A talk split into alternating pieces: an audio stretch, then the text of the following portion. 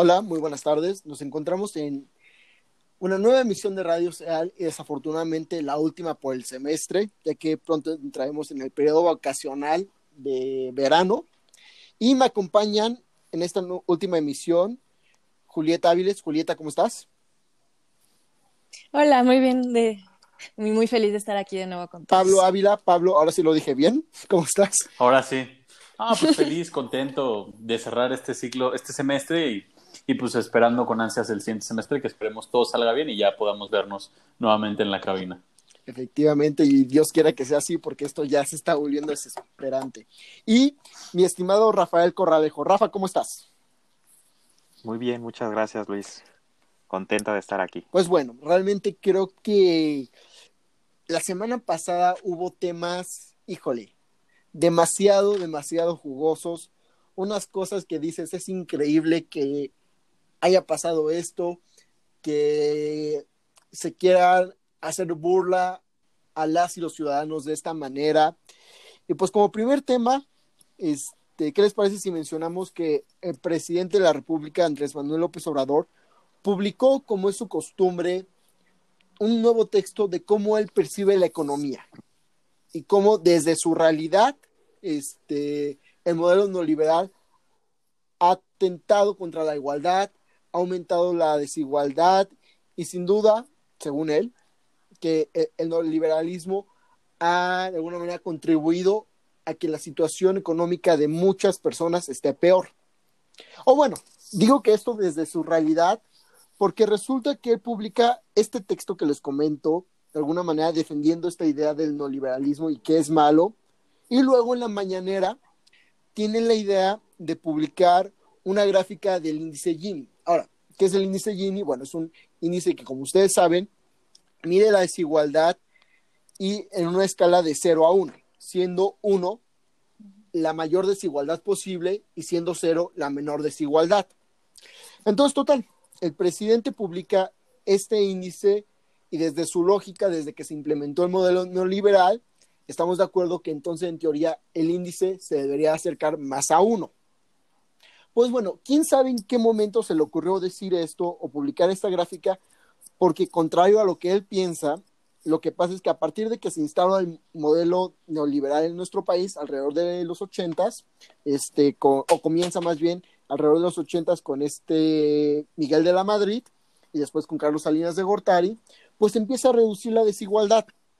Entonces, pues es de las cosas que como ciudadanos parece una burla o quién sabe qué pretendan, porque por un lado nos dice, es que el modelo neoliberal ha afectado a la economía de las personas, y por otra parte, los datos, los que no son los suyos, los que se basan en datos científicos y que se pueden corroborar, pues demuestran que todo lo contrario, que la desigualdad ha disminuido a partir de que se implementa el modelo neoliberal. Entonces realmente es, trágico, es trágico pensar en esto porque es una burla para las y los ciudadanos y sin duda les quiere ver la cara. Y pues realmente lo que hemos venido diciendo, que es increíble que el presidente quiera o pretenda hacer esto, que no haya nadie que lo asesore, porque vamos, o sea, al final el modelo neoliberal sí tiene ciertas fallas y sí ha puesto a ciertos sectores de la población en una situación ligeramente incómoda en cuanto a sus ingresos, pero también es una realidad que la mayoría se ha visto beneficiada por esto. Entonces, de alguna manera, este, si hay que señalar las críticas por lo que el presidente pretende hacer, es una burla. Y bueno, justamente hablando de burlas, y creo que... Pero yo creo que, perdón que te interrumpa, Luis, no es nada nuevo que ver en esta complejidad en López Obrador. Hemos visto a un López Obrador transitar de un lado a otro. Hemos visto de una política económica muy de izquierda a una política ya en la presidencia muy centralista. Entonces, creo que vamos a tener todavía mucho que transitar en este tema respecto a, cómo se mide la pobreza, cómo se mide el bienestar que él llama, ¿no? Decía él que en la mañanera que es una nimiedad mostrar una gráfica al revés, pues no, no es una nimiedad porque es una realidad que, que nos afecta a todas y a todos los mexicanos, ¿no? Es un índice que nos permite ver el nivel de desigualdad en México. Efectivamente, Rafa. Creo que se cortó un poquito, pues si rescato tu punto, lo que mencionabas es que es importante las mediciones justamente para combatir la desigualdad. Y retomando, que efectivamente no es una nimiedad en tus, en tus propias palabras, este, como alguien pretendió señalar. en las palabras del presidente, ¿no? en las palabras del presidente y de cierta periodista, este, que se publique una gráfica al revés, porque al final, o sea, y algo que, por ejemplo, este Gonzalo Hernández Licona, ex director de Coneval, mencionaba mucho en las pláticas que él hacía, es que lo que se mide se puede mejorar. Entonces, efectivamente, si se pretende beneficiar a la ciudadanía o a la población de nuestro país en riesgo, no es como que se deba de tomar a la ligera estos datos, o tomarlos como una burla en la cual, ah, pues fue un error que no es importante. O sea, claro que es un error importante y es un error que, híjole, a muchas personas las pone al borde de la pobreza o no pobreza, del acceso a ciertos medios o no acceso a estos, de alguna manera de una movilidad social que es importante. Entonces, como tú bien dices, no son temas que se deben de tomar a la ligera y mucho menos como para burlarse la población o pretender que no se van a dar cuenta de qué, qué quiere decir el presidente y cuál cuál es la realidad. Y bueno, justamente hablando de burlas y algo que dices, híjole, no puede ser que esto haya pasado. Rafa, ¿qué tal si nos platicas del diario oficial de la federación y qué pasó la semana pasada? Sí, claro que sí, Luis. Pues miren, resulta que el 11 de mayo se publicó en el diario oficial de la federación un acuerdo por el que se dispone de las Fuerzas Armadas permanente para llevar a cabo tareas de seguridad pública de manera extraordinaria. ¿Sí? Perdona que te interrumpa. ¿Me escuchan? Se está cortando bastante. Entonces, este. Sí. ¿Qué tal si pasamos primero a hablar de Rocío Nale? Y una vez que mejore la conexión, retomamos contigo. ¿Te parece? Porque si no, la información se escucha a medias y es complicado seguir el hilo. Entonces, Pablo, Rocío Nale, ¿qué nos tienes? Pues resulta y resalta que la secretaria Nale, en este, en este ánimo de ser una cuarta transformación y brindar una mejor, un mejor servicio y seguridad y soberanía energética en nuestro país, pues ha decidido cancelar todo aquel proyecto que tenga como objetivo energías renovables. Porque qué mejor forma y más eficiente de generar energía que quemar carbón o petróleo. Claro. Y pues sí, o sea, híjole, lo que pretende la cuarta transformación con la energía y su lógica de cómo ver las cosas está bastante, bastante, uno, fuera de la realidad y dos, fuera de lo que los nuevos, no los nuevos, más bien los países están aspirando como a suficiencia energética, que como sabemos, pues realmente se inclinan a energías limpias y a poco a poco defender, de, depender menos, perdón, de combustibles fósiles. Y pues aparentemente aquí en México la idea es contraria. Y pues el tema de toda la vida, ¿no? Que el presidente cree que el proyecto de nación tiene que estar ligado estrictamente al petróleo, como en los años de... Ay, se me fue el nombre. Pues en el 76, en ese sexenio, este que algo, de, López Portillo, se me fue justamente su nombre, el secretario López Portillo, que de alguna manera los gobiernos aspiraban a ser este, países petroleros, países fósiles, y pues actualmente ya esa tendencia ha cambiado y una tendencia que, como lo comentábamos hace unas semanas, es evidente que cambió desde el derrumbe de los precios del petróleo. Entonces, quién sabe por dónde vaya la 4T, o más bien, sí sabemos por dónde va la 4T, pero sin duda este, no es el camino atinado. No, aparte, Nali nunca se ha destacado por ser buena. sí, eh, exacto. Y aparte que diga que va a profundizar la recesión cuando todo el mundo está cambiando limpias y el petróleo cada vez es menos confiable, o sea, es un cinismo, ¿no? Claro. Increíble. No, y aparte, perdón por lo que voy a decir, pero los de la 4T son una bola de oportunistas. Están haciendo todo esto eh, publicando decretos a más no poder en medio de esta pandemia, ¿no? Mientras se enfoca la atención ciudadana en otro tema, ellos están por debajo de la mesa haciendo y deshaciendo. Claro.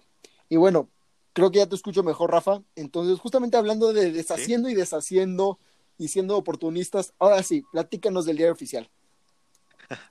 Sí, pues bueno, el 11 de mayo se publicó en el Diario Oficial de la Federación un acuerdo por el que se oficializa la participación de Fuerzas Armadas en seguridad pública, que se contempló hace un año en la reforma de la Guardia Nacional, pero que organizaciones y expertos advirtieron la falta de límites, de plazos y de controles civiles. Este acuerdo, supuestamente publicado, dice que hay un va a ser el actuar de las Fuerzas Armadas va a ser de manera extraordinaria, regulada, fiscalizada y complementaria. Esto con la Guardia Nacional. Sin embargo, no hay una relación clara en lo publicado de cómo va a ser esta fiscalización, es decir, a quién va a estar subordinada las Fuerzas Armadas dentro de la Guardia Nacional. No se sabe si será el secretario de Seguridad Pública, si será el general de la Guardia Nacional o si este, serán los propios secretarios de Marina y de, eh, de Fuerzas Armadas. Esto me parece muy similar a lo que conocimos en el gobierno de Peña Nieto como la Ley de Seguridad Interior, no sé si la recuerden ustedes, eh, en la que prácticamente se le daba eh, carta abierta a las Fuerzas Armadas para hacer y deshacer en el país. Para ponerlo en ejemplos prácticos, esto quiere decir que ahorita las Fuerzas Armadas podrían entrar a mi casa o a la casa de alguno de ustedes y poder detenerlos sin ninguna orden judicial podrían llevarlos a un cuartel, no necesariamente a este, un ministerio público. Esto a mí sí me preocupa bastante y yo creo que es algo que nos debe de preocupar a todos, porque darle carta abierta como lo está haciendo López Obrador a, a las Fuerzas Armadas es, es, muy peligroso. Por lo siguiente, eh, si bien es cierto que el ejército es una de las instituciones que con más credibilidad, se podría decir, entre los mexicanos, también es una institución que más viola derechos humanos. Y esto lo hemos visto en el sexenio de Felipe Calderón y en el de Enrique Peña Nieto, donde las Fuerzas Armadas han tenido una constante presencia en las calles de nuestro país, ¿no? Para poner un ejemplo claro de lo que ha sido el ejército en tareas de seguridad pública, está eh, Ayotzinapa. Ayotzinapa es un claro ejemplo de lo que es la violación a derechos humanos. Al leer esto me puse a repasar el informe que dio el grupo de, interdisciplinario de expertos que vino durante el 2017, me parece, a investigar el caso de Ayotzinapa y lo que concluyeron es que Hubo una desaparición forzada, hubo abuso de fuerza y ejecuciones extrajudiciales y se eh, sobreutilizaron los sistemas penitenciarios. Esto nos queda claro que el ejército en tareas de seguridad pública no está capacitado. Sus elementos no están capacitados para acatar derechos humanos. efectivamente, Rafa. Este, como tú bien señalas, es, vamos, o sea, López Obrador en campaña y muchos de quienes lo apoyaban, no sé si ustedes recordarán, fueron duros críticos de la estrategia de militarizar al país. Inclusive, por ejemplo, este Ricardo Monreal salió con estos famosos carteles de no a la militarización del país y pues resulta complicado de creer que actualmente un gobierno que como oposición señaló y criticó múltiples veces el riesgo que tú mencionas de darle a los militares poderes extrajudiciales para actuar como policías o más allá, este, hoy en día están los primeros en defender estos temas. Y como algunos periodistas y comentaristas señalaban, realmente esta reforma es el sueño de un presidente como Felipe Calderón, que realmente le otorga muchísimo poder a las Fuerzas Armadas y muchísimo poder para actuar este, sin rendir cuentas al 100% o de alguna manera este, con poderes especiales.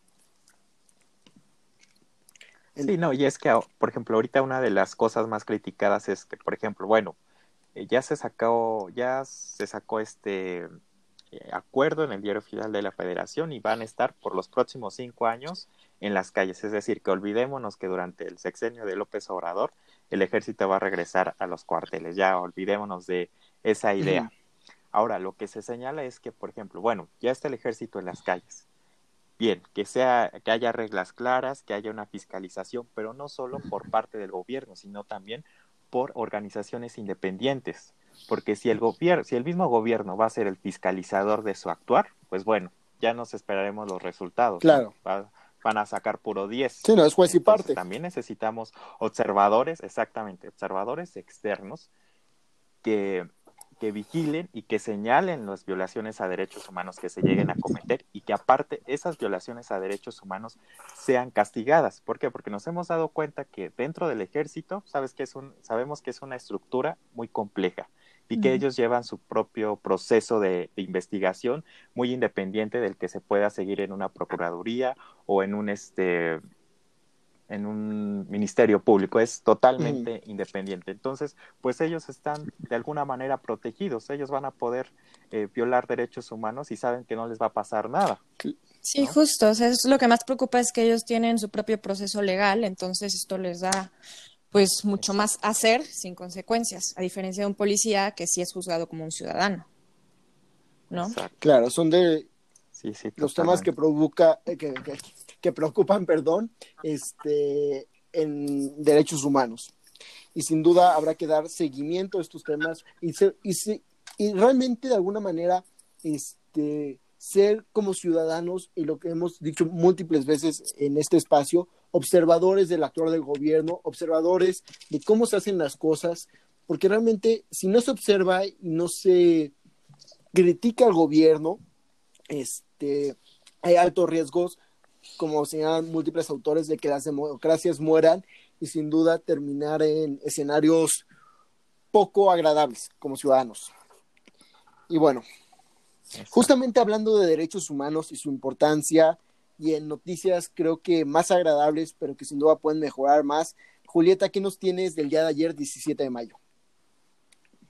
Pues bueno, ayer, el día de ayer fue el día contra la homofobia, transfobia y bifobia. Y justo es el 17 porque en 1990 fue este día en el que la OMS saca la homofobia como un trastorno mental. Y bueno, este día es muy importante porque México todavía tiene muchísimo que avanzar en estos temas. el año pasado fue de hecho el día más violento para México, para la comunidad LGBTQ, y por, con 117 asesinatos. Y pues recordar que la homofobia, transfobia y bifobia no son posturas ni opinión, es un atentado contra los derechos de las personas que mata, que asesina y que violenta. Claramente. Y bueno, este, sin duda rescatar esto y el tema que tú mencionas de que no son posturas, no son opiniones, son actos de odio y son actos en contra de los derechos de, ciertas personas. Y justamente hablando, ¿sí, Alexa? sí, perdón, no te quería interrumpir. Este, no, no, no, adelante. Justo con este tema que está tocando, que están tocando, creo que es muy, muy importante, porque las personas de la comunidad sexogenérica aún al día de hoy se siguen enfrentando con dificultades en su vida cotidiana. O sea, todavía en 69 países criminalizan las relaciones entre las personas del mismo sexo. Entonces, millones de personas lesbianas, gays, bisexuales, transexuales, transvestis, todos los que están dentro eh, de, esta sigla de comunidad LGBTTIQ eh, siguen viviendo con miedo para ser quienes son y mostrarlo a las personas que, a quienes aman y poder serlo dentro de sus propias zonas de, de desarrollo. Entonces, por ejemplo, también las personas transgénero son cometidas a castigos en al menos 26 países. Entonces, esta comunidad es una comunidad que sufre muchísimos y muchísimas violencias y niveles de violencias también sin precedentes en todo el mundo. Entonces, el mensaje que se, que se difundió en este Día Internacional, pues conmemora justo este derecho a vivir de una manera libre y de una manera igualitaria.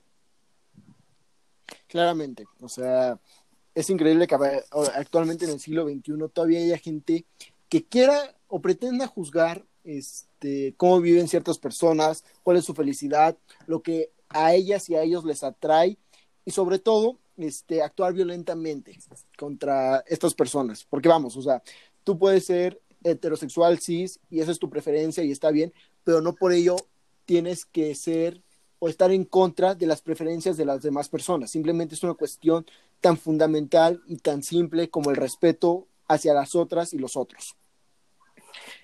Yo creo que la piedra angular de todo esto es el respeto. Justamente. Y bueno, y me, y me quedo rápido con una frase de, Guillermo del Toro cuando dio la explicación del por qué el nombre de su película La forma del agua, dijo algo que porque el amor como el agua no tiene forma, ¿no? Entonces no hay que caer en, en moldes eh, pasados, hay que ser abiertos a todo. Justamente.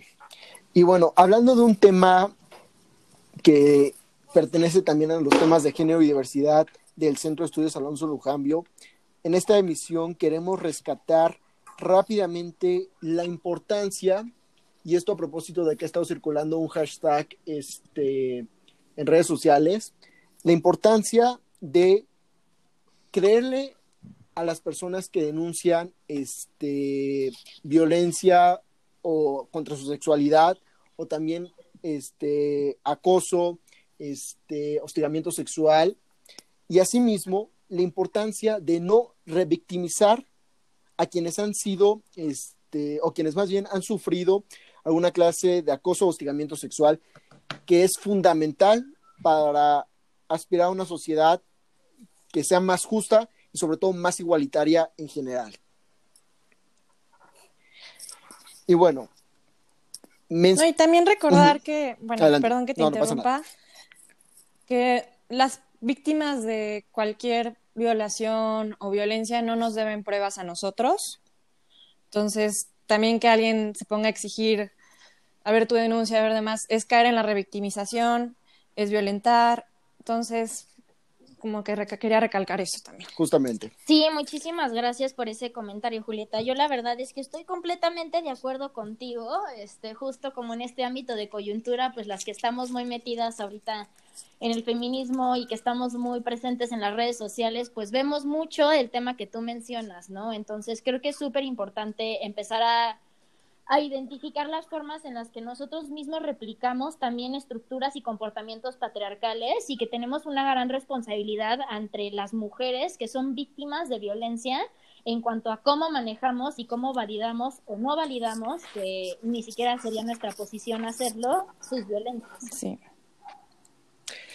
Claramente.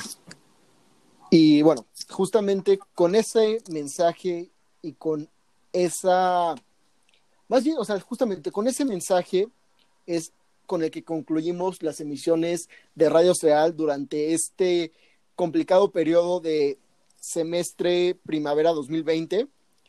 Y bueno, nada más agradecerles a todas y todos ustedes, Julieta, Alexa, Pablo, Rafa, que su compromiso día con día con el centro y que a pesar de lo que pasó, hayan sacado adelante este proyecto. Y pues nada, este, con su, una vez que ustedes se despidan, hacemos una despedida final. Entonces, Pablo. pues, este espacio durante todo este semestre y pues sí creo que es una reflexión bastante atinada para concluir con los trabajos de Radio Seal por este, por este ciclo escolar. De acuerdo, la verdad es que ha sido todo un gusto poder tener este espacio de discusión y de, para compartir información también creo que todos nos vamos este semestre con una perspectiva nueva y con una perspectiva seguro más influyente sobre el mundo que nos rodea. Rafa. No, pues agradecerle a todos ustedes y a los que nos escuchan por este espacio de, de intercambio, de discusión y que disfruté mucho y pues espero ya verlos el próximo semestre y poder este, abrazarnos todos. Julieta. Pues yo empecé este semestre a estar aquí, la verdad ha sido un gusto estar cada lunes, he reflexionado mucho, yo creo que todos aquí hemos aprendido bastante los unos de los otros y pues agradecer a la gente que nos escucha. Y bueno, justamente concluimos con esos mensajes. Este, el Centro de Estudios Alonso Lujambio agradece a todas y todos sus radioescuchas. Este, recordarles que este es un espacio de diálogo, de debate, que pretende no simplemente desde la academia abordar los temas, sino también este, abrir el debate y visibilizar, visibilizar situaciones que creemos importantísimas, tales como género, diversidad, la democracia en especial y la constante observación de las y los ciudadanos al gobierno. Y bueno, concluimos por este semestre de misiones y nos vemos el próximo semestre, otoño, invierno 2020. Muchísimas gracias a todas y todos ustedes. Gracias.